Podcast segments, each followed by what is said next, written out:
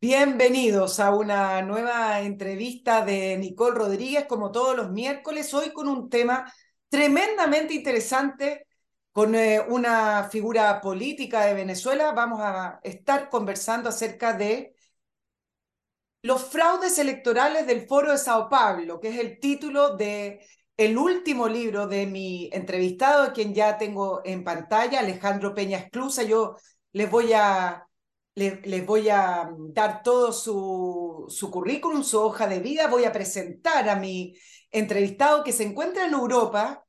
No vamos a decir dónde está viviendo, dónde está radicado, debido a que él también es parte de la persecución política de Nicolás Maduro. Antes de ir con Alejandro, quiero recordarles que nos sigan apoyando a través de Patreon. Muy importante sus apoyos. Eso ha permitido continuar con este programa, mantener al equipo, mantener ah, también una, un área de producción que logramos finalmente tener a este tipo de entrevistados distintos, radicados en Europa, con eh, una visión amplia de lo que está pasando en el mundo. Así que muchísimas gracias, pero necesitamos más porque efectivamente los apoyos de Patreon van y vienen. Así que a través de, de ese sistema, inviten también a sus cercanos a conocer la entrevista de Nicole Rodríguez y suscribirse a Patreon, así como también nuestros auspiciadores que me escriben a través de nicolperiodistachile.gmail.com y allí hacemos todos los acuerdos para que puedan estar en el programa también muy agradecida. Por eso vamos a comenzar con uno de ellos y es Oxinova, este producto revolucionario, revolucionario para poder eliminar los malos olores de raíz. Nada de esconderlos, nada de tratar de ocultarlos, nada de abrir las ventanas porque con eso se pasa. Esto es algo muy simple y le soluciona la vida.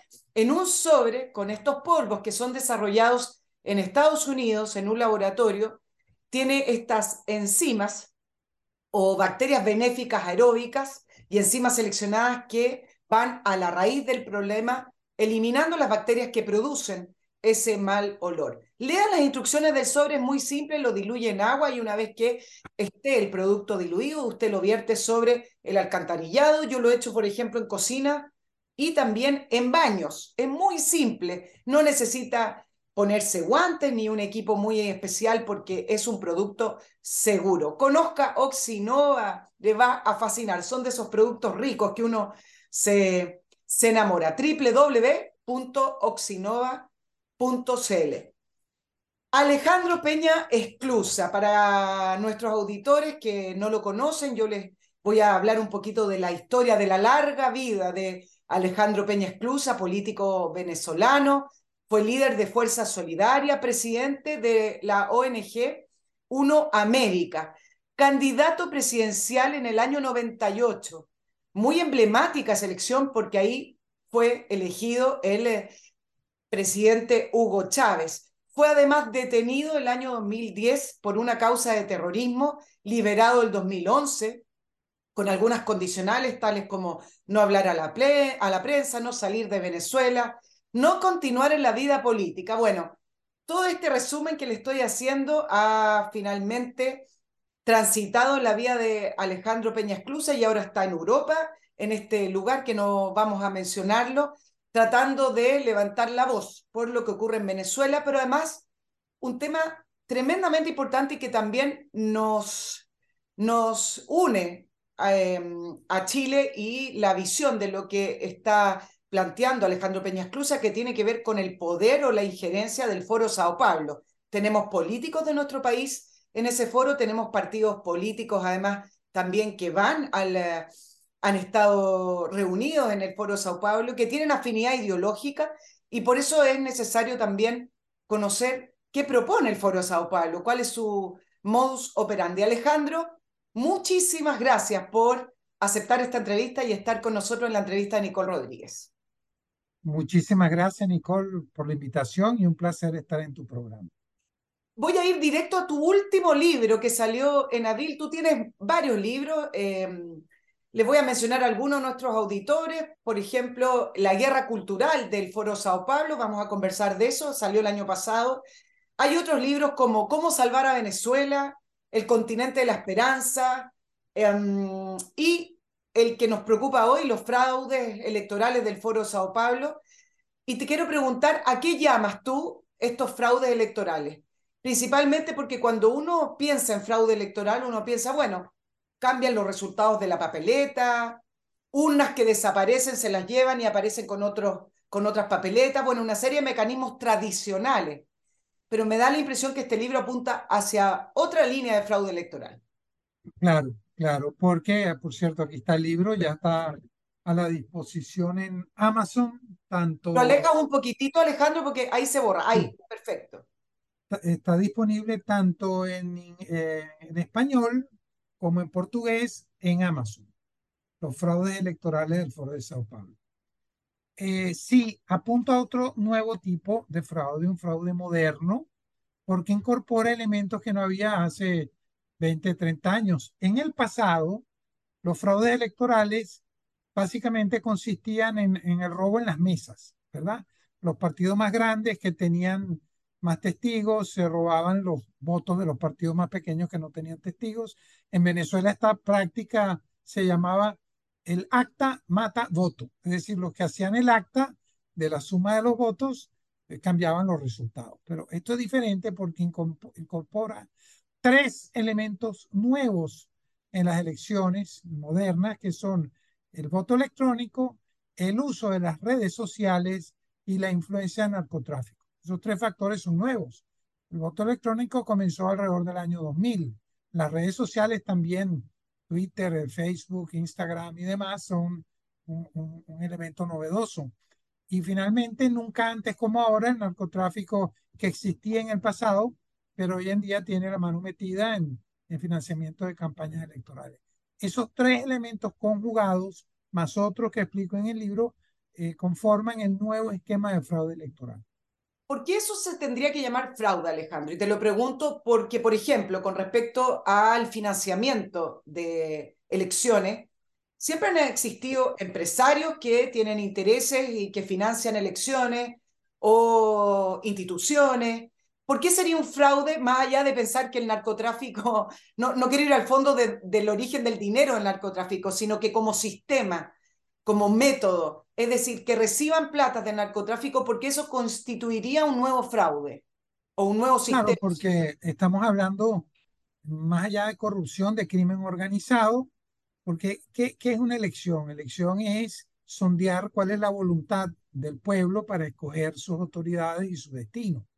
Pero si esa voluntad está siendo mediatizada por algo que tergiversa la opinión pública, la manipula, a través de grandes cantidades de dinero cuyo objetivo es destruir la democracia e imponer su crimen, entonces ya esa elección no puede llamarse libre y transparente.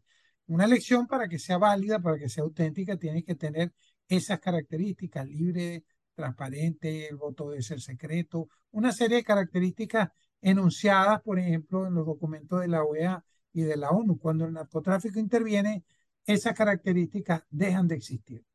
Ahora, por ejemplo, con respecto a las redes sociales, eh, el marketing y las campañas a través de distintos medios de comunicación y de contacto con los ciudadanos siempre han existido. Eh, ¿Por qué el hecho de utilizar redes sociales implicaría también un nuevo elemento para fraude? Bueno, porque en el pasado los medios de comunicación tradicionales tenían una serie de características, digamos, los periodistas debían ceñirse a un código ético las personas ponían su nombre, firmaban, se responsabilizaban. Había, digamos, unos, unos medios que eran responsables de la opinión emitida. Con las redes sociales eso ha cambiado, cualquiera puede escribir con seudónimo y yo me refiero también a la existencia de esto que llaman bots, o sea, robots, que son, eh, digamos, mecanismos que aparentan ser una persona, pero no lo son, son máquinas. Entonces, con el uso de lo que llaman las granjas, que son máquinas que en un almacén manejan teléfonos inteligentes con centenares de IP, ¿verdad? Una máquina le ordena a esos eh, teléfonos celulares u otras computadoras emitir una opinión y dar la falsa sensación de que miles de personas están opinando de alguna manera. No es así. Ah, es una computadora que está detrás, eh, tergiversando y manipulando la opinión pública. En el caso de, de la elección colombiana, del año pasado, por ejemplo, Elon Musk, el dueño de Twitter, denunció que bots rusos, operadores rusos, robots, habían influido en la campaña electoral de Gustavo Petro. Claro, se crea, quizá lo podríamos resumir, en la creación de falsas mayorías a través de, redes sociales, levantando las agendas puntuales. Sí. Ahora, Alejandro, esto solo del Foro Sao Paulo, porque los elementos que tú me estás eh, mencionando, uno quizás lo podría también eh, extrapolar y llevar a otras elecciones que no son necesariamente de afinidad de izquierda del Foro Sao Paulo. Tú lo ves principalmente en nuestro continente radicado como un método del Foro Sao Paulo. Sí, por una razón. Los, los, los sectores democráticos o partidos de derecha, por llamarlo de otra manera, no están articulados continentalmente operan básicamente de manera individual, aunque tengan acuerdo. En cambio, el Foro de Sao Paulo sí está articulado, intercambian información y, y en esto en particular de los fraudes electorales se desarrolló en mi país, en Venezuela. El, el, fraude electoral moderno, avanzado, con uso tecnológico de última generación, se desarrolló en Venezuela durante 29 elecciones que se desarrollaron en mi país. Venezuela fue usado como un laboratorio con eh, asesoría de los cubanos y Hugo Chávez en particular se dio cuenta del poder que eso tenía, porque le permitía perpetuarse en el poder aunque no tuviera que ganar elecciones. Entonces desarrolló un mecanismo eh, integral que incluye todas las etapas de una elección, desde la escogencia de las autoridades electorales hasta la escogencia de observadores internacionales amañados incluye muchos aspectos para tergiversar o voltear los resultados. Claro, yo te iba a preguntar con respecto a eso, a la manipulación de eh, los organismos eh, que velan por las elecciones. Me, incluye también ese elemento tu libro, es decir, al final uno ve una especie de método que eh, levantó Hugo Chávez con, como tú comentas, con el apoyo cubano, pero que lo ha perpetuado Maduro, que tiene que ver con la manipulación de hacer un show electoral cuando efectivamente no se está eligiendo porque está intervenida la elección. Eh, ¿Ese elemento también está incorporado en tu libro y lo explicas de alguna manera? Bueno, explico todos los aspectos del fraude que he llamado integral porque abarca todos los aspectos de la elección, no solamente el robo en las mesas. Vamos a tratar de enumerarlo. ¿no? El primer aspecto es la escogencia de autoridades electorales amañadas. Se compran, ¿verdad? O se extorsionan para tener autoridades electorales eh, que, que son parcializadas o que pueden ser manipuladas. Por otro lado, la tergiversación o adulteración del padrón electoral. En el caso de Venezuela, por ejemplo, desde el año 2003 al 2006 se incorporaron 6 millones de nuevos votantes no existentes. O sea, se adulteró el registro electoral. ¿Por qué? Perdónale, votan... 6 millones son venezolanos fuera del país, incorporaron 6 millones. No, 6 millones no existentes. O sea, cuando uno va a buscar su nombre, su dirección, no estoy hablando de los venezolanos que emigraron. los venezolanos que emigraron, esto es un fenómeno relativamente reciente, de hace algunos años para acá.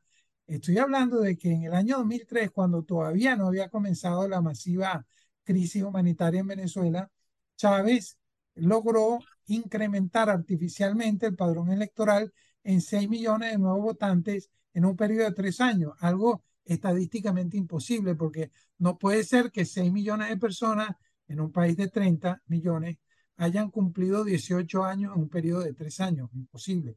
Ese es el segundo aspecto, la tergiversación del padrón electoral.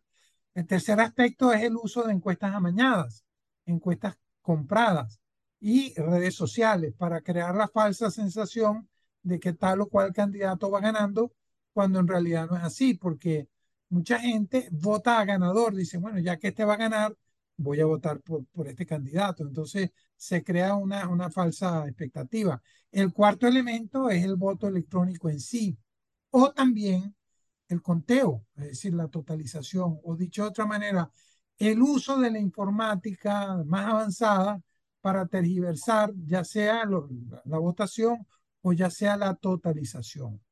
Otro elemento, podríamos denominarlo número 5, es escogencia de miembros de mesa mañados, Otra vez utilizaré el caso de Colombia. En Colombia, eh, quienes generalmente por ley cuidan el voto son los maestros, la federación que se llama FECODE. Y en la última elección ellos se declararon públicamente en favor de Petro. de tal manera que no pueden decirse que son, eh, que son, digamos, independientes o imparciales. Otro elemento es la escogencia de observadores internacionales sesgados. Por ejemplo, vuelvo al caso de Colombia. En la última elección, eh, donde ganó Petro, hubo tres, ¿verdad? Las parlamentarias en marzo, luego hubo una primera vuelta en junio, luego segunda vuelta. Todos los observadores internacionales, o mejor dicho, casi todos, el 90% eran amigos del petrismo, eran gente de izquierda que se han coaligado, se han, se han agavillado para hacer un, un grupo disque de observadores que van de país en país tratando de avalar los resultados de la izquierda. Yo, yo sé que me quieres interrumpir para hacerme una, una pregunta, pero digo un elemento más, que es, o dos, eh, la injerencia internacional de organismos de izquierda que eh, tratan de mm, presionar para que gane su candidato, en este caso, por ejemplo, la Internacional Progresista, dedico un libro a este tema, y luego el, tema del financiamiento. Regresando a Colombia, eh, te quiero decir, Nicole, que el financiamiento que obtuvo Petro oficial, porque hubo otro no reportado, fue superior, superior al de la suma de todos los demás partidos juntos. Decir, de todos los partidos que participaron, el pacto histórico de Petro tuvo más financiamiento que la suma de todos los demás. Entonces, bueno, es, un ventajismo que es una forma de fraude también, porque el ventajismo impide que la elección sea equilibrada y la elección debe ser limpia, transparente, equilibrada. Alejandro, muchas preguntas, voy a ir de a poco. ¿Qué otros países, tú me mencionas Colombia, fue muy reciente la elección de Petro, ¿en qué otras elecciones eh, tú puedes ver algunos factores de los que están nombrando que pertenecen a este modus operandi de, fraude electoral? A lo mejor no se cumplen todos, pero sí hay algunos indicios de lo que tú estás nombrando. Sí, hay variantes, porque en algunos casos es sofisticado, como el, el caso de Colombia, en otros son, son menos sofisticados, como en el, en el caso de Bolivia, en el año 2019, que ahí recomiendo a quienes nos están viendo que lean el informe de la OEA sobre esas elecciones, muy completo, muy claro, de cómo Evo Morales trató de, de robarse los votos a través de el, el sistema de totalización con servidores externos, mecanismos externos computadoras externas, servicios informáticos que estaban por fuera del Consejo Nacional Electoral Boliviano. Y luego está el fraude más descarado de todos en los países donde ya hay dictaduras declaradas como en Cuba o Nicaragua, gente que también pertenece al Foro de Sao Paulo, menciona el caso de Nicaragua, porque Daniel Ortega mm, ni siquiera eh, guardó las apariencias, sino que encarceló a todos sus adversarios, siete en total, y se declaró ganador. Lo importante no fue tanto, Nicole, como él hizo fraude. Eso fue descarado, burdo, grosero, no. Lo importante es que todos los demás integrantes del Foro de Sao Paulo, por ejemplo, el Partido de los Trabajadores del Brasil, todos avalaron los resultados. ¿Qué significa eso? Que si una persona ve a otra cometiendo un crimen y la aplaude, significa que si esa persona pudiera hacerlo en su país, también lo haría. Lo que pasa es que quizás no tiene las mismas condiciones, pero por eso me refiero al Foro de Sao Paulo como organización. Como un todo. En las elecciones de Chile, hace poco tuvimos la elección del presidente Boric, un eh, presidente de izquierda, con grupos de izquierda, con el Partido Comunista en su coalición de gobierno. ¿Te parece que la elección de Chile se cumple alguno o em, podemos seguir jactándonos de que nuestro sistema electoral funciona, es transparente, eh, y respalda la democracia. Mm, bueno, también en mi libro analizo el caso de Chile porque tanto en, las, elecciones como muy importante en el, primer referéndum, el referéndum de entrada, plebiscito de entrada para eh, la, reforma de la constitución, hubo fraude. ¿En qué sentido? Fíjate. Para que una elección sea libre no puede haber coacción. No puede haber coacción. Si, si tienes una pistola en la cabeza y vas y votas con la pistola en la cabeza, tu voto no es libre. Y a los chilenos, al igual que los colombianos, dos años después, en el año 2019, fueron coaccionados con qué? Con una violencia inusitada en la quema del metro. Esas protestas que prácticamente le dijeron al país, mira, vamos a incendiar todo Chile a menos que se apruebe una, una reforma constitucional. O sea, hubo un chantaje y uno no, no sabe medir cuántos chilenos votaron a favor, ¿verdad? Del plebiscito de entrada coaccionado por esas circunstancias. Lo que sí podemos concluir, Nicole, es que llama la atención la diferencia entre los resultados del plebiscito de entrada y el plebiscito de salida, cuando perdió la, la propuesta constitucional. Uno dice, bueno, tanta gente votó a favor de la reforma y luego tanta gente votó en contra. ¿Por qué? Porque la constitución era inconveniente, el proyecto sí, eso, eso es un motivo. Pero el otro motivo es que en la segunda votación, en el plebiscito de salida, no estaba la gente coaccionada por las protestas vandálicas, organizadas por la izquierda y apoyada desde Venezuela y desde Bolivia. Alejandro, te iba a preguntar precisamente de eso, lo, lo ocurrido en octubre del año 2019. ¿A ti te parece? Yo le he preguntado a distintos analistas, ninguno ha sido muy concluyente. Al parecer, no existe evidencia, un, un, papel que uno muestre, mire, acá está el plan, acá hay una rayita, acá están los nombres. Ningún analista internacional ha sido muy concluyente, algunos se han inclinado por decir que sí, otros que faltan antecedentes. ¿A ti te parece que lo ocurrido en Chile en el año 2019, en octubre del año 2019, sí tiene la mano del Foro Sao Paulo, de algún tipo de, de, de, de mecanismo para poder torcer eh, una constitución o torcer la voluntad de la, de la gente? Eh, si es sí, me gustaría saber bajo qué elementos tú dices sí. Bueno, es definitivamente sí, esa es mi opinión. ¿Y, y, y cómo uno lo puede asegurar con esa certeza y presentar un análisis? Porque no es posible hacer el análisis solamente dentro de Chile. Si lo haces solo dentro de Chile, a lo mejor te, no tiene, te quedas corto y no tienes los elementos para demostrarlo. Pero, ¿cuál sería la metodología para decir definitivamente sí? Comparar los mecanismos de protesta vandálica usados en Ecuador, en Chile y después en Colombia en el año 2021. Y te vas a dar cuenta que funcionó exactamente igual, exactamente igual. Eh, y además que tuvieron el respaldo de todos los miembros del Foro de Sao Paulo. Eh, sin ir muy lejos, mm, Nicolás Maduro se atribuyó la autoría.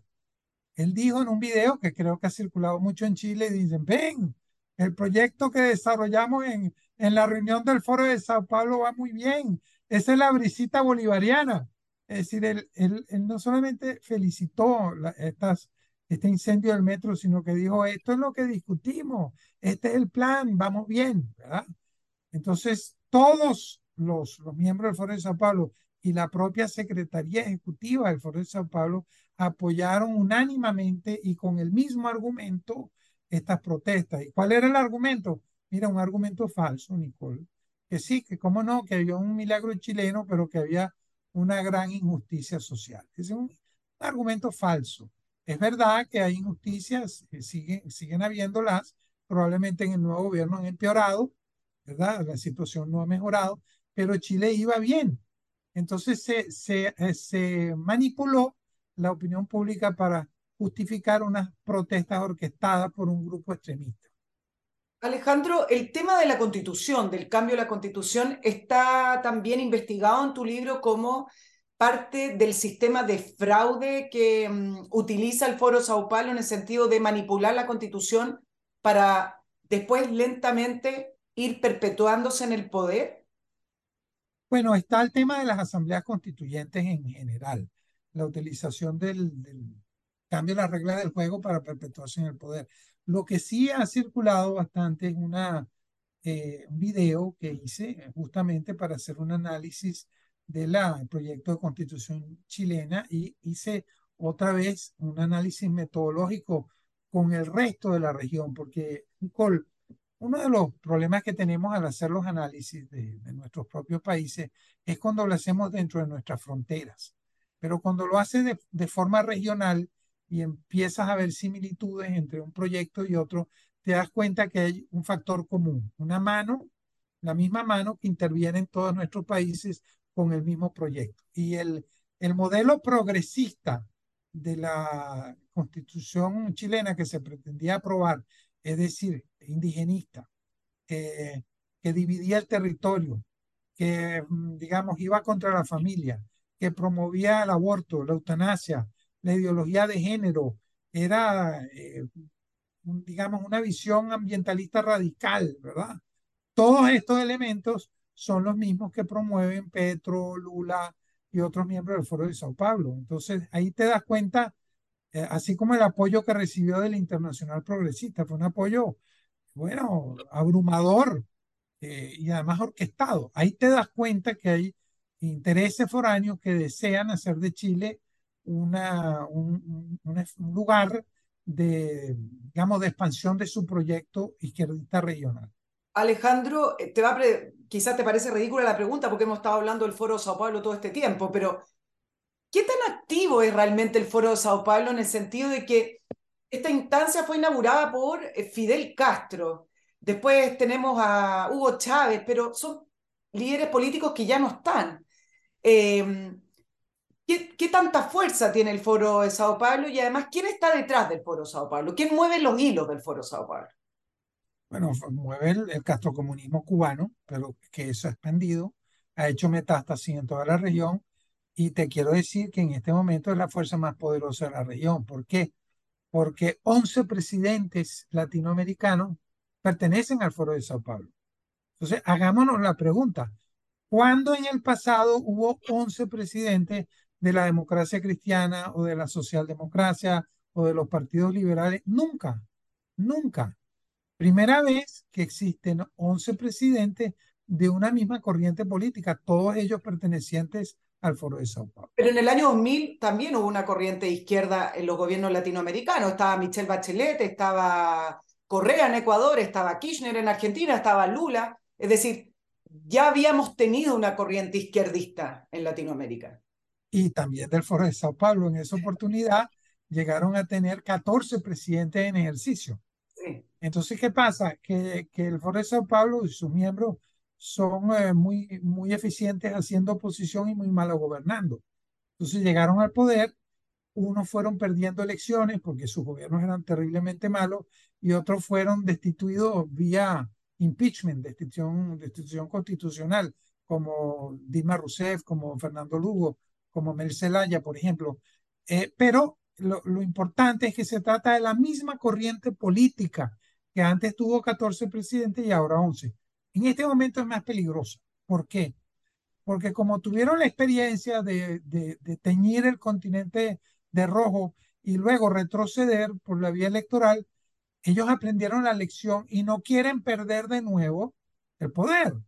Y la manera en cómo quieren perpetuarse es, uno, mediante fraudes electorales, y allí la importancia de, de, como un aporte, ¿verdad? Un grano de arena de mi nuevo libro. Y la otra forma es persiguiendo a sus adversarios, lo que ellos llaman el lawfare, la persecución judicial contra todo aquel que sea una amenaza, llámese Yanine Áñez en Bolivia, que está presa, llámese la iglesia en Nicaragua, como el obispo de Matagalpa, Rolando Álvarez, que está presa, o como Bolsonaro, que lo quieren enjuiciar, y así sucesivamente.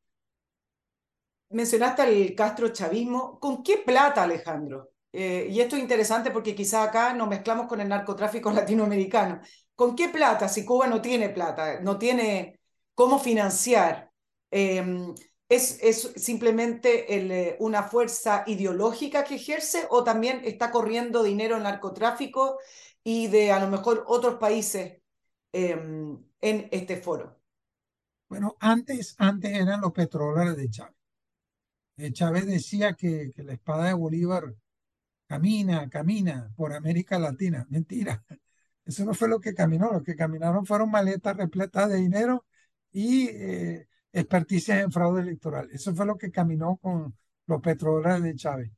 Como, como el chavismo quebró a Venezuela, ahora hay financiamiento del narcotráfico, hay financiamiento de la corrupción, tipo Operación Lavallato, de Bridge, o hay financiamiento también, eso se puede calificar como corrupción, de aliados que son presidentes en otras naciones. Es decir, en, la, en, la, en el Foro de Sao Paulo, los partidos políticos en el poder financian a otros que no lo están. Es una inversión muy rentable porque una vez que llegan al poder los otros, bueno, firman contratos, se apoyan mutuamente, es decir, ellos están articulados mientras que los sectores democráticos no lo están. Esa es la gran desventaja que tiene la derecha. ¿Existe también dinero de Irán hacia el Foro Sao Paulo, hacia, Venezuela o dineros también de, de China específicamente? Bueno, China, ah, eh, si tú ves cómo ha sido las curvas de inversión en toda inversión económica en nuestra región ha aumentado considerablemente y el foro de Sao Paulo se está alineando con China. Recientemente, esta semana, Lula viajó a China y, y prácticamente pues atacó a los Estados Unidos y se alineó con China.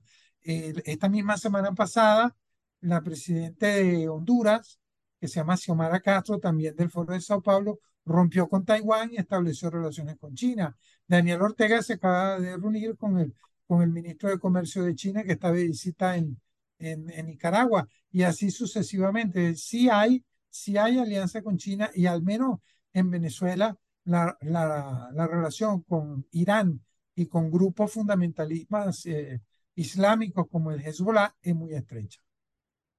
Alejandro, ¿cómo, ¿cómo saber efectivamente que el narcotráfico, por ejemplo, en Latinoamérica está financiando algunas de estas, de estas campañas? ¿Existe evidencia, hay investigación? Eh, ¿Existe, por ejemplo, investigaciones en Estados Unidos? Eh, ¿hay, ¿Hay algún tipo de testimonio de eso? Bueno, lo, interesante de esto, Nicole, es que está totalmente a la vista. O sea, ¿quién es Nicolás Maduro? El jefe del cartel de los soles responsable, organismo responsable por inundar a Estados Unidos de cocaína, según está en los documentos de la Fiscalía de Nueva York. Eh, y tiene una, recompensa sobre sus espaldas, Nicolás Maduro, por 15 millones de dólares por las agencias norteamericanas.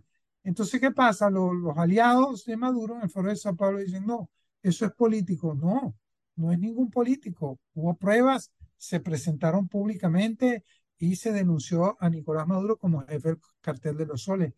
Tomemos el caso de Petro. ¿Qué hizo él en la más reciente Asamblea General de Naciones Unidas? Bueno, promover abiertamente la legalización de las drogas en el mundo. Es decir, Petro está eh, funcionando como un agente al servicio de los intereses del narcotráfico. Entonces, todos estos elementos te hacen ver que hay una relación política con el narcotráfico. Alejandro, sobre los organismos internacionales, que me parece que es un tema sumamente atractivo. ¿Hay organismos internacionales actualmente en los que se pueda confiar con respecto a su neutralidad o más bien fueron colonizados por eh, la corriente ideológica de, izquierda? Bueno, eso lo explico en mi libro anterior, que se llama La, Guerra, Cultural. La Guerra Cultural del Foro de Sao Paulo, porque ¿qué ocurre? la derecha no ha abandonado el campo de la cultura, no ha abandonado. En cambio, eh, la izquierda, después de que cayó el muro de Berlín, se derrumba la, la, Unión Soviética, ellos retomaron los planteamientos de el fundador del Partido Comunista, Antonio Gramsci, y la de los eh, fundadores y, y, promotores y miembros de la Escuela de Frankfurt. Eran todos comunistas y ellos eh, se dieron cuenta que para impulsar el marxismo no era suficiente o, no era eficiente la lucha de clases, la, abolición de la propiedad privada, el, análisis económico, sino que era mucho más eficiente, mucho más, eh, digamos, útil para su causa tomar el tema cultural. Y decidieron eh, involucrarse muy activamente en las universidades, es decir, en la educación, en los medios de comunicación, es decir, la formación de opinión y en la cultura, es decir, en el pensamiento. Pero además de eso, hicieron un gran esfuerzo por, voy a utilizar tu palabra, colonizar los organismos multilaterales, sobre todo los funcionarios. De tal manera que aunque cambien los dirigentes, los funcionarios mayormente son de izquierda y por eso coinciden en promover todas estas cosas al unísono eh, la reducción poblacional, el aborto, la ideología de género, todas estas ideas LGTB, en fin, eh, tú eso lo observas en la Agenda 2030, que está impulsada eh, desde la ONU al más alto nivel. Entonces, sí, sí están colonizadas. ¿Y qué hay que hacer? Bueno, la derecha tiene que retomar el tema cultural, lo ha venido haciendo desde hace algún tiempo, hay una nueva corriente en este sentido, autores muy interesantes que están hablando del tema, pero los partidos políticos tienen que asumir la guerra cultural como un aspecto importante. Y digo más, yo sé que me estoy extendiendo un poco en esto. estoy escuchando. Fíjate, esto lo, lo digo muy a menudo. Hace algunos años, lo más importante para un partido político era la formación de juventud. Era lo fundamental la creación de nuevos líderes. Luego algo pasó, el pragmatismo, la televisión, los videojuegos, o lo que sea, y, se abandonó el estudio de los libros, la parte de la formación de juventudes, y eh, se, se, digamos, se atornillaron en el poder dentro de los partidos unas figuras que permanecen ahí y no han, no han abierto camino a las nuevas generaciones.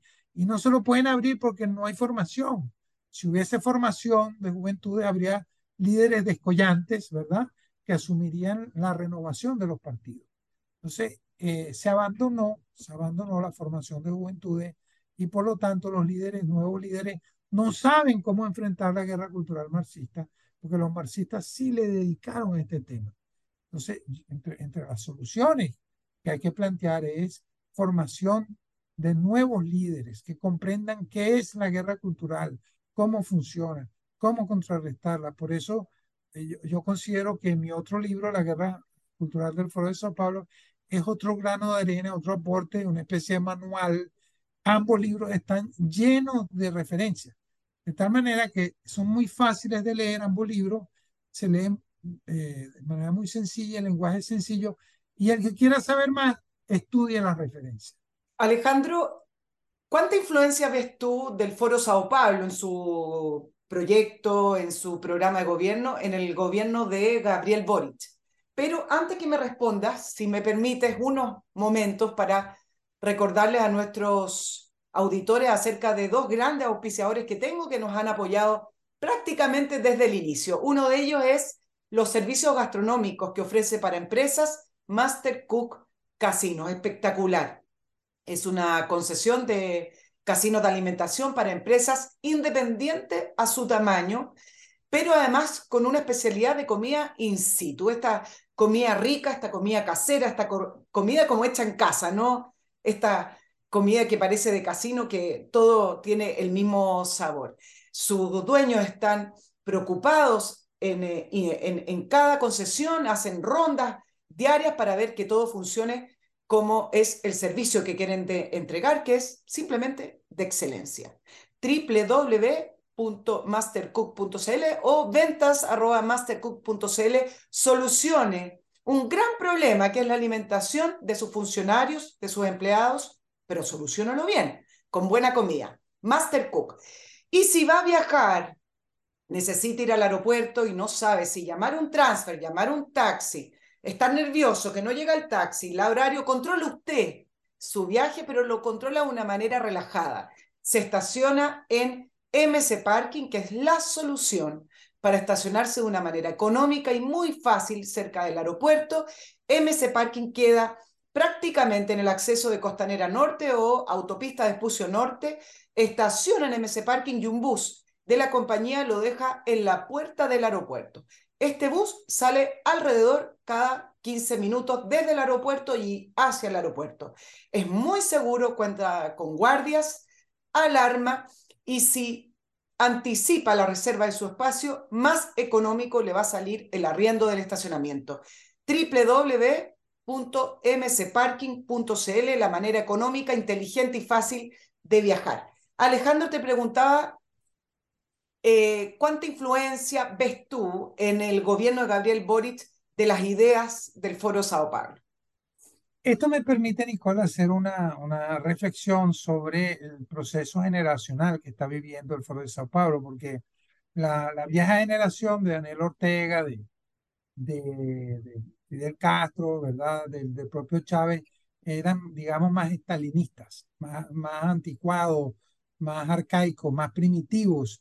Por eso es que Maduro y, Díaz Canel y, y, Daniel Ortega se comportan de esa manera burda, violan los derechos humanos abiertamente, descaradamente. Eso representa un problema para el Foro de Sao Paulo porque es una mancha negra en el grupo.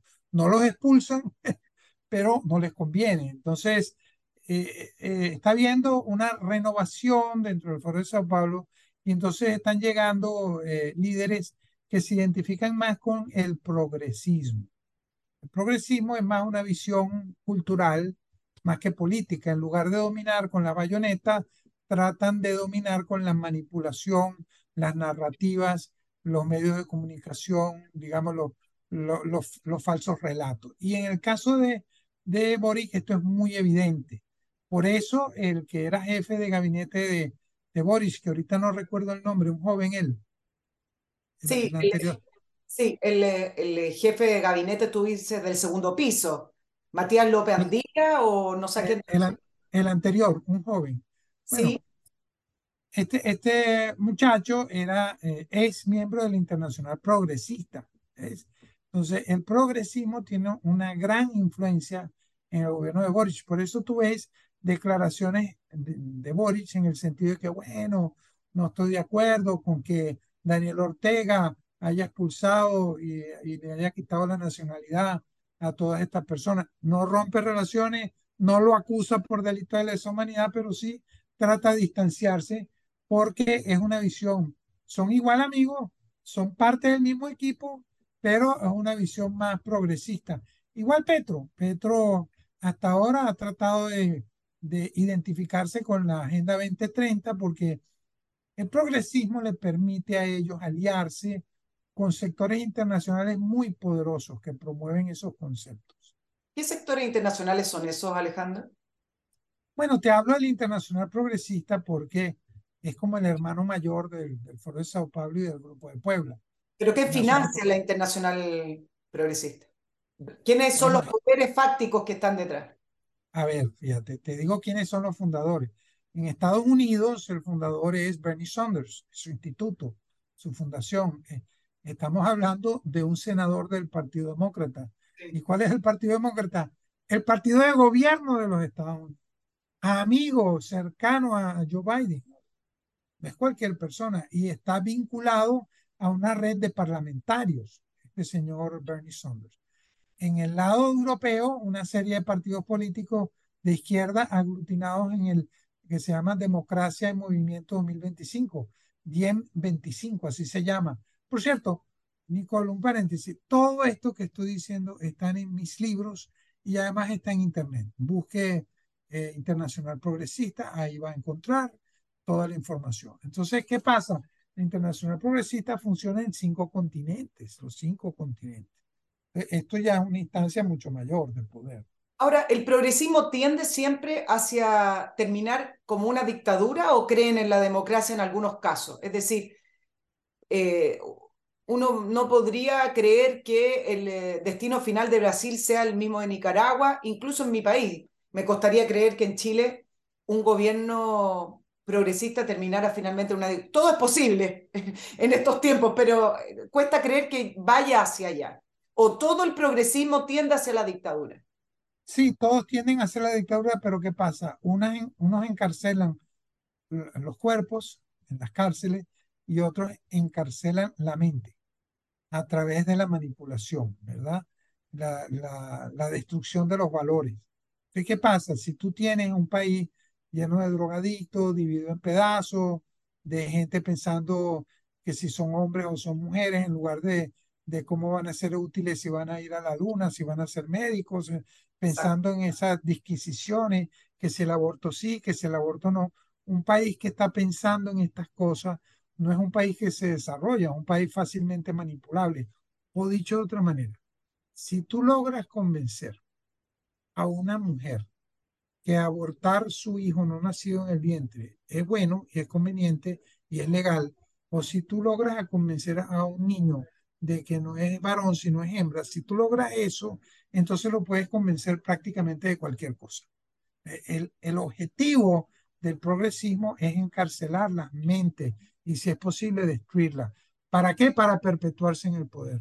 Entonces, unos se perpetúan encarcelando a los adversarios y otros se perpetúan destruyendo la cultura de una nación.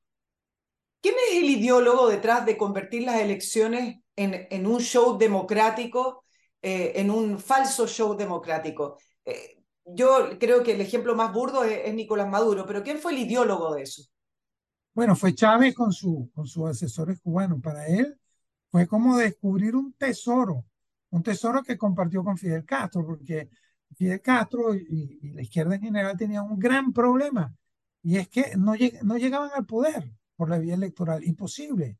La izquierda colombiana estuvo durante 60 años tratando de asaltar en la Casa de Gobierno con las armas. De hecho, los aliados de Petro del M-19 lo hicieron con el Palacio de Justicia, lo, asaltaron y lo incendiaron. No podían llegar al poder, pero con un falso discurso, con la manipulación de, de, de la opinión pública, con el fraude, empezaron a llegar al poder por la vía electoral y después con el fraude perpetuarse en el poder como ha ocurrido en mi país. Entonces fue un tesoro, un tesoro que descubrieron y lo empezaron a exportar, especialmente esto del, del uso de la tecnología avanzada, informática, ya sea para votar o para la totalización de los votos. Quiero irme al, al, origen. Tú participaste de las elecciones en Venezuela del año 98, pero Ahí Hugo Chávez contaba con muchísima popularidad y ganó legítimamente esas elecciones, ¿no? Claro, eh, él ganó legítimamente, pero ahí donde está, entre comillas, el fraude, que fue una oferta engañosa. Por ejemplo... Eh, Perdón, pero ¿qué político no hace una oferta engañosa, Alejandro? Bueno, la, la, muchos, pero eh, esta es una oferta engañosa distinta. Okay. Porque es los políticos que mienten para llegar al poder están de acuerdo con la democracia y simplemente tratan de venderse mejor. No, estos son los mismos guerrilleros que trataron de tomar el poder con las armas o el mismo golpista como Chávez que trató de asaltar el poder a través de un golpe de Estado, que no creen en la democracia. O sea, yo no estoy hablando de estos políticos tradicionales que prometen falsamente, pero que respetan las reglas del juego. No, estos, estos no creen en la democracia y ofrecen una cantidad de cosas que saben que no van a cumplir exageradamente, eh, si lo hacen, ¿para qué? Para llegar al poder, destruir la democracia desde dentro y que más nunca haya alternancia. Esa es la gran diferencia. Exacto. Ahora, prácticamente a 33 años de, del inicio del gobierno de Hugo Chávez eh, y el que podríamos llamar el fin de la democracia en Venezuela. ¿Cuáles crees tú, Alejandro, porque tú perteneciste, bueno, perteneces en realidad también al mundo político de Venezuela? ¿Cuáles fueron los factores que permitieron eh, que Venezuela destruyera su, su, democracia, si es que alguna vez la tuvo consolidada, yo, yo quiero que tú me cuentes, y terminara hoy en esta dictadura tan burda de, de, de Mauro? cuál es el, el, problema que hubo con los partidos políticos, con la manera en que funcionaron las instituciones democráticas previa a Hugo Chávez. Bueno, una vez más hay que hacer el análisis regional, porque uno dice, bueno, lo que pasó en Venezuela, pero es que también pasó en Bolivia, está pasando ahora en Colombia, eh, pasó en Ecuador con Rafael Correa, ha pasado en toda nuestra región, y es esto, que los partidos tradicionales no se renovaron eh, ni en persona ni en pensamiento. Es decir, se estancaron, perdieron su razón de ser, se convirtieron en, en partidos clientelares que lo único que ofrecían a su membresía es que si ellos llegaban al poder le iban a dar un puesto, un trabajo, ¿verdad? Un cargo en algún ministerio, eso, un negocio, ¿verdad? Y fueron perdiendo su vocación de servicio y su deseo de estudiar, de proponer, de tener programas de gobierno emocionantes la combinación del deterioro de estos partidos con una, un grupo agavillado en torno al Foro de Sao Paulo que se apoyan entre sí, que se financian entre sí, con un discurso totalmente destructivo y con una oferta engañosa, esta combinación fue explosiva. ¿Y qué pasa? Una vez que llegan en el poder, es difícil sacarlos porque cambian las reglas del juego, como está tratando de hacer López Obrador en México al cambiar las reglas electorales o como está tratando de hacer Petro en Colombia al introducir el voto electrónico. Eh, claro, ahora Alejandro, tú fuiste de los pocos en esa elección que dijiste que Hugo Chávez era el candidato de Fidel Castro. Eh, ¿No te tomaron en serio? ¿Cómo llegaste tú a esa conclusión tan temprana en, en la elección, en la primera elección de Hugo Chávez? Bueno, porque a diferencia de todos los, más, todos los demás dirigentes políticos venezolanos, yo ya tenía años estudiando el Foro de Sao Paulo. Yo comencé a estudiar el Foro de Sao Paulo en el año 1995, cuando Hugo Chávez se inscribió en el Foro de Sao Paulo. Ya van a ser casi 30 años de investigación que llevo en esto. Entonces, eh, mm, Chávez viaja a Montevideo en mayo del 95, se inscribe en el Foro de Sao Paulo y para mí eso fue una gran tragedia, porque yo me di cuenta ya entonces que toda la izquierda regional iba a apoyar a Chávez para que llegara al poder en Venezuela y luego cobrar el favor con petrodólares, como en efecto ocurrió. ¿Cuál es la diferencia de mi evaluación con la de los demás políticos? Que yo conocía al Foro de Sao Paulo y ellos. En esa época, eh, yo tengo muchos años hablando de esto, y yo recuerdo que parecía una exageración de mi parte. Y mucha gente no creía. ¿Y no creía por qué? Porque se había derrumbado el, muro de Berlín, se había derrumbado la Unión Soviética. fin de y la, gente pensaba, sí, el fin de la Ah. historia de Francis Fukuyama, y pensaban que mm, el, el comunismo no podía resurgir. Y sí, sí resurgió de otra manera, a través de, de estas eh, nuevas ideologías, el indigenismo, el, el relativismo, la ideología de género, el materialismo y todo lo que impulsan los, los miembros del Foro de Sao Paulo. La influencia del, del progresismo se da principalmente en Latinoamérica eh, debido a que existe Cuba, que ho- hoy en día existe una Venezuela, o en Europa, porque principalmente en Europa uno no ve gobiernos que, uno ve algunos gobernantes populistas o con algunas ideas quizás más eh, totalitarias en, al- en algunas ideas que proponen, pero pareciera ser que hay un contrapeso un poquito más importante que en Latinoamérica, o también tiene influencia en Europa. Bueno, cuando, cuando hablamos de progresismo, yo me refiero a una corriente ideológica, ¿verdad? Más que política, también es una corriente política. Y en Europa está mucho más avanzado que en Iberoamérica, por, por dos razones. Por el, porque allá en Europa hay más personas dedicadas a escribir libros sobre el tema, todos los ideólogos alemanes, franceses, ¿verdad? De, de estas ideologías, comenzando por el propio Gramsci, por los miembros de la Escuela de, de Frankfurt, que están todos mencionados en el libro sobre la guerra cultural. Hay más autores, también los hay en Iberoamérica, pero sobre todo en Europa hay mucho más. Y segundo, porque los pueblos iberoamericanos, nuestros pueblos, están demasiado ocupados tratando de sobrevivir, trabajando, y no tienen demasiado tiempo para meterse en esas profundidades de, de eh, existencialistas, ¿verdad? Entonces tú, yo, yo veo con dolor que sobre todo Europa occidental, digamos, Francia, Alemania, Francia, especialmente Francia, algunas partes de España como Barcelona, se han deteriorado mucho por estas ideas progresistas. No así en Europa Central y Europa Oriental, porque como estuvieron bajo la bota soviética durante tanto tiempo, hasta relativamente reciente, entonces ellos entienden que la defensa contra el comunismo es la defensa también de sus valores eh, y de la cultura cristiana. En cambio, eso se ha venido perdiendo en, en Europa Occidental. ¿El progresismo hoy es el disfraz del comunismo? Es la, es la nueva modalidad del comunismo porque la anterior modalidad, que es el de la sangre, el fuego, la represión y la Tiene mala dictadura, marca, claro. eso, eso la gente lo rechaza. Entonces, eh, Gramsci lo dijo eficientemente, mira, vamos a conquistar el, mundo de las ideas para que estas ideas conquisten el mundo. Vamos a dominar primero las mentes para que luego las personas caigan más fácilmente, haya, eh, sea ca- caiga, él utilizaba esta palabra, caiga como un fruto maduro, ¿verdad? En el socialismo, en el comunismo. Ahora quiero volver a tu país, Alejandro. En, un inicio, cuando uno recuerda lo que se describía, eh, cómo se describía Nicolás Maduro cuando Chávez lo apuntó con el dedo y dijo, él va a ser mi sucesor prácticamente, no se le tomaba muy en serio. Incluso yo me acuerdo algunas columnas o algunas opiniones con respecto a que no era muy inteligente, lo, lo menospreciaban, este, este, este micrero, eh, y lo trataron de ignorante, pero ya ha pasado prácticamente 10 años, tan tonto no puede ser Nicolás Maduro si ha permanecido en el poder. Eh, ¿Se menospreció la capacidad de Nicolás Maduro para continuar lo que inició Hugo Chávez? Bueno, lo que se menospreció no fue la persona, sino el proyecto.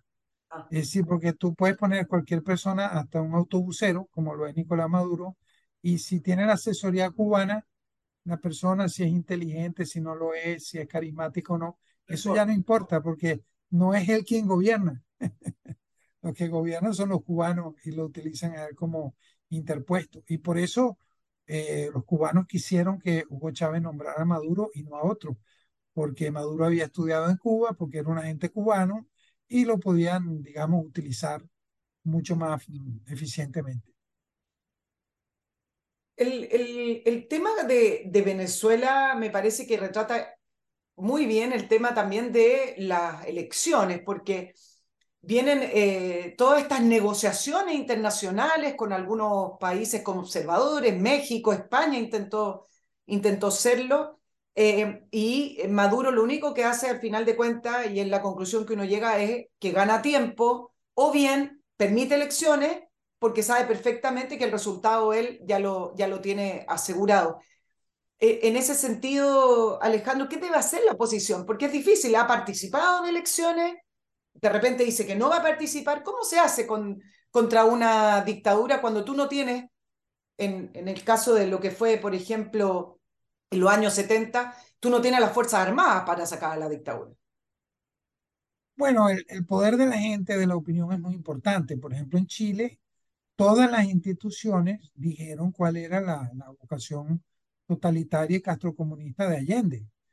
Este, lo, dijeron claramente, por eso es que las Fuerzas Armadas se alinearon, porque primero, primero el Congreso, las instituciones, la Corte Suprema, los partidos, dijeron lo que estaba haciendo Allende en contra de Chile y cómo Fidel Castro estaba interviniendo indebidamente en los asuntos internos. Lo que ocurre con la oposición venezolana es que no tiene una oposición dual, un punto de vista dual respecto a Maduro, porque por un lado dicen sí, es un dictador, sí, es narcotráfico, sí, violador de derechos humanos, pero luego se sientan a negociar con él. Yo, yo llego a la conclusión de que la oposición venezolana está toda secuestrada. Es decir, eh, igual que un secuestro, con una pistola en la cabeza. Si van más allá de la cuenta, bueno, los encarcelan, los obligan al exilio, amenazan, amenazan a sus familiares. Entonces, eh, digamos, aparte de que pueda haber corrupción y infiltrados dentro de la oposición venezolana, eh, digamos que no están en capacidad de decir o no quieren decir la verdad, excepto excepciones de lo que está pasando en Venezuela. Entonces, el problema de Venezuela comienza solucionándose diciendo la verdad. El señor es el jefe del cartel de los soles. El señor es un dictador. El señor es un violador de derechos humanos. El señor tiene acusaciones ante la Corte Penal Internacional. El señor hace fraude electoral. Ese es el escenario. Y dentro de ese escenario buscar soluciones. Pues no puedes decir una cosa y luego hacer otra. Sí, claro, pero el, eh, ¿cómo, primero, ¿cómo decirlo desde Venezuela cuando encarcelan a los opositores? Eh, y, y, ahí te quiero preguntar con respecto, ¿por qué fracasó el, el, gobierno encargado de Juan Guaidó que se levantó en el año 2019? Eh, uno a veces culpa, mirado desde afuera, y esto lo digo con humildad, culpa también eh, los egos y las disputas por liderazgo político, pero finalmente fracasó, creo yo, el intento quizás más cercano por contrarrestar el poder de Nicolás Maduro. Bueno, yo diría que, que dentro de Guaidó fue la ilusión más cercana. Una ilusión. La, la, la, creencia de que eso podía resolver, la gente creyó, se ilusionó, pero era una farsa, porque eh, no se puede pretender cambiar un gobierno tiránico a través de la salida electoral y mediante el diálogo. Entonces, el, régimen, el gobierno de Guaidó, interino de Guaidó, y todos los anteriores esfuerzos de los partidos políticos tradicionales no abordaron, era, eh, digamos, el diagnóstico del régimen venezolano. Para uno curar un enfermo, uno tiene que decir claramente de que está enfermo. Si tiene cáncer, no puede decir que tiene gripe. Tienes que hablar de quimioterapia y no de aspirina. En el caso de Venezuela, no se puede hablar de elecciones, no se puede hablar de diálogo. Tienes que reconocer, igual que en el de Nicaragua o el de Cuba, que no hay salida electoral en ninguno de los tres casos y que no es posible llegar a un acuerdo mediante el diálogo. Hay que buscar otro camino, por ejemplo, la utilización del TIAR, el Tratado Interamericano de Asistencia Recíproca, por ejemplo, el protocolo de Palermo contra el crimen organizado, ese tipo de cosas, o por ejemplo, el protocolo de la responsabilidad de proteger a los pueblos, es decir, mediante un mecanismo internacional que, que juntos, que articulados, enfrenten estas tiranías para lograr un cambio. Alejandro, las elecciones del año, del próximo año, ahora Nicolás Maduro leía que, que a lo mejor adelantaba las elecciones. Entonces la oposición no debiera ni siquiera sentarse a negociar, sabe que va a ser eh, crónica de una, de una derrota anunciada. Bueno, sentarse a negociar con Maduro nunca, nunca. Tiene ningún sentido, tú lo dijiste, es para ganar tiempo. Pero sí, sí pueden decir la verdad, que las elecciones son una farsa, que Maduro hace fraude, que el Consejo Nacional Electoral está controlado por el chavismo, que el voto electrónico está diseñado en Venezuela para, para robar los votos. Eso es lo que hay que decir y que hace falta un gran esfuerzo internacional para lograr un cambio de gobierno en Venezuela y es indispensable que se haga porque desde Venezuela se está exportando la revolución cubana a otras partes de Iberoamérica. En, ese, en esa línea hay algunas figuras internacionales que eh, en un eh, inicio aparecían como observadores neutrales o para ayudar un proceso de, elecciones, pero al, al, parecer más bien eran afines al, eh, a la dictadura de Maduro. Por ejemplo, poco se habla del rol de José Luis Rodríguez Zapatero. Eh, quiero que me cuentes un poco, porque hay varias de estas figuras políticas que han estado pululando en torno a la dictadura de Maduro, pero sin embargo tratando de aparecer como estas personas que quieren eh, sentar a la mesa a la oposición, al gobierno y llegar a un acuerdo, un poco como el acuerdo de paz que propone China con Rusia, es decir, que, que Ucrania acepte todo. Eh, claro. Poco se habla de no, Zapatero, este Zapatero es un, agente de Maduro y no solo eso, sino que cobra. Entonces no se le puede tomar en serio. Lo que está haciendo es terrible porque él se presenta como un mediador neutral. Eh, esa es la imagen que da frente a la oposición, cuando en realidad él está defendiendo los intereses de Maduro dentro y fuera de Venezuela. Él es un agente del servicio de Maduro. Alejandro, ¿y el rol de Estados Unidos? Ya para contrarrestar el, el poder de, de, de, la línea Castro-Chavista. Eh, ¿Ha estado ausente Estados Unidos? ¿Ausente en el sentido de no intentar hacer un contrapeso? Eh, ¿O es un Estados Unidos hoy en día perdido ideológicamente? Bueno, yo diría que lo segundo hoy en día, sobre todo con la presidencia de Biden, que también tiene un comportamiento dual. Por un lado dice que Nicolás Maduro es el jefe del cartel de los soles y hay una recompensa de 15 millones de dólares sobre su cabeza y luego manda enviados a negociar con él que haya un poco más de producción de petróleo para Estados Unidos y envía funcionarios de la Casa Blanca a Miraflores. Ese tipo de comportamiento dual es eh, francamente incomprensible, muy dañino. ¿Y qué es lo que pasa? Que Biden está secuestrado por una izquierda dentro del Partido Demócrata que tiene alianzas con el, con el Foro de Sao Paulo. Vuelvo a hablar del caso de Petro. Petro está en la directiva de la Internacional Progresista, junto con Bernie Sanders, en la misma organización. Entonces, ¿qué pasa? Petro levanta el teléfono, habla con Bernie Sanders, Bernie Sanders habla con Biden y ya, o sea, tiene entrada directa a la Casa Blanca. Eso no puede ser, no puede ser. Entonces, debería haber una línea vertical si este señor es el jefe del cartel de los soles, no podemos negociar con él absolutamente nada. Una línea vertical, no la hay. Quiero preguntarte sobre ti, Alejandro, y, creo que tu experiencia puede reflejar o retratar la experiencia de varios políticos que tuvieron que salir de, Venezuela. Em, lo anuncié al, al, inicio del programa, em, tú participabas de la política venezolana y de un minuto a otro fuiste arrestado y acusado de terrorismo. ¿Tú estabas al tanto de que iba a ocurrir eso? Eh, ¿Se veía venir o te pilló de sorpresa este, este arresto? No, no se veía venir. Eh, yo lo venía conversando con amigos.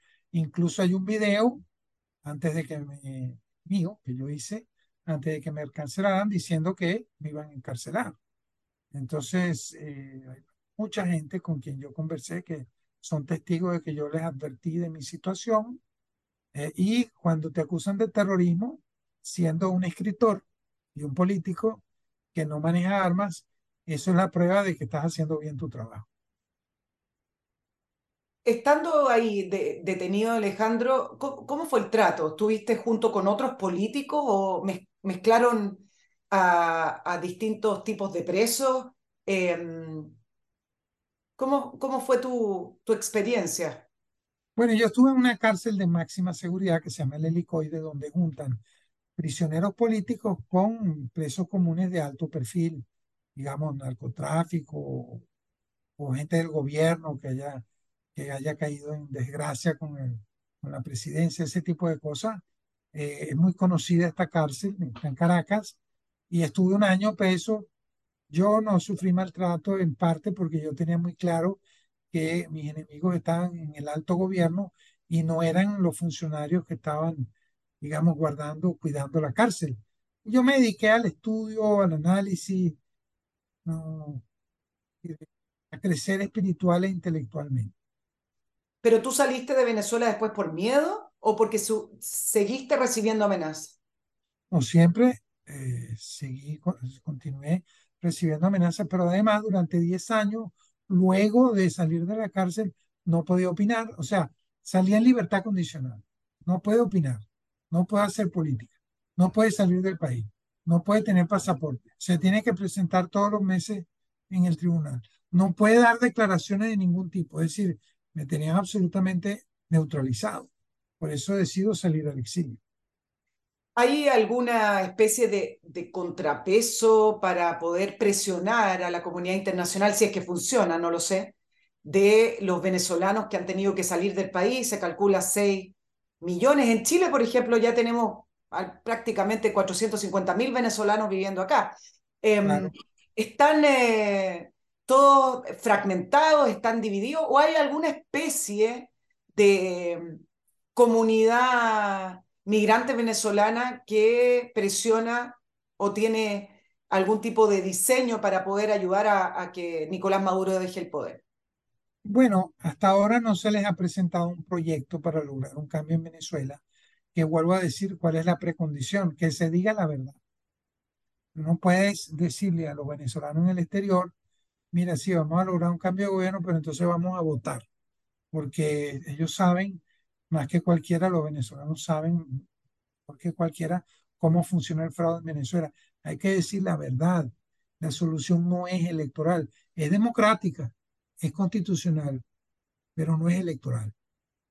Hay que buscar otros mecanismos de cambio y decir, decirlo claramente, no es por la vía electoral. Ah, que a veces una elección logra cambios de gobierno, aunque haya fraude, sí, sí, está el caso de Evo Morales en el año 2019. Hubo una elección, él no iba a entregar el poder por la vía de la elección, él iba a hacer fraude, cometió fraude, pero el fraude disparó otro mecanismo que fue lo que permitió el cambio. No fue la elección. Me, me parece interesante lo que mencionas de Bolivia, porque ahí sí hubo un rol de las Fuerzas Armadas bolivianas. Eh, y acá viene la pregunta, ¿existe alguna posibilidad que las Fuerzas Armadas venezolanas se tornen en contra de, de Maduro y solicitarle que restituya la democracia o las Fuerzas Armadas son la fuerza de Maduro? Bueno, lo que pasa es que las Fuerzas Armadas venezolanas están destruidas. Entonces es más un caparazón que otra cosa porque las han corrompido y por lo mismo que no existen, tampoco tienen una gran fuerza para sostener a Maduro en el poder. Es lo que hay, pero si hubiera una organización dentro y fuera de Venezuela y si se de alguna manera se acudiera a militares retirados dignos y honestos que existen, se pudiera conjugar una fuerza dentro y fuera de Venezuela que pudiera lograr un cambio. Que las elecciones fraudulentas del, del año que viene pudieran ser el detonante, pudiera ser. Eso puede ser. Pero pensar que va a haber una salida electoral y que Maduro va a entregar por las buenas después de perder una elección, eso no está en el mundo real. Sí, la última pregunta, Alejandro. Para, para que eso ocurriera, no en el mundo real, pero quienes eh, hemos reporteado en política y, y, conocemos un poco el modus operandi, para que efectivamente hubiera un grupo que empezara a presionar la salida de Maduro, tiene que haber previas conversaciones y negociaciones de garantía. Y esa garantía a veces se da desde países como Estados Unidos o en Europa. ¿Hay conversaciones en esa línea? Bueno, lo que hay en este momento es un vacío de oposición porque cayó el gobierno interino de Guaidó por obra de la propia oposición. O sea, la oposición, en, lugar de lograr la destitución de Maduro logró la destitución de Guaidó por estas pugnas internas y demás.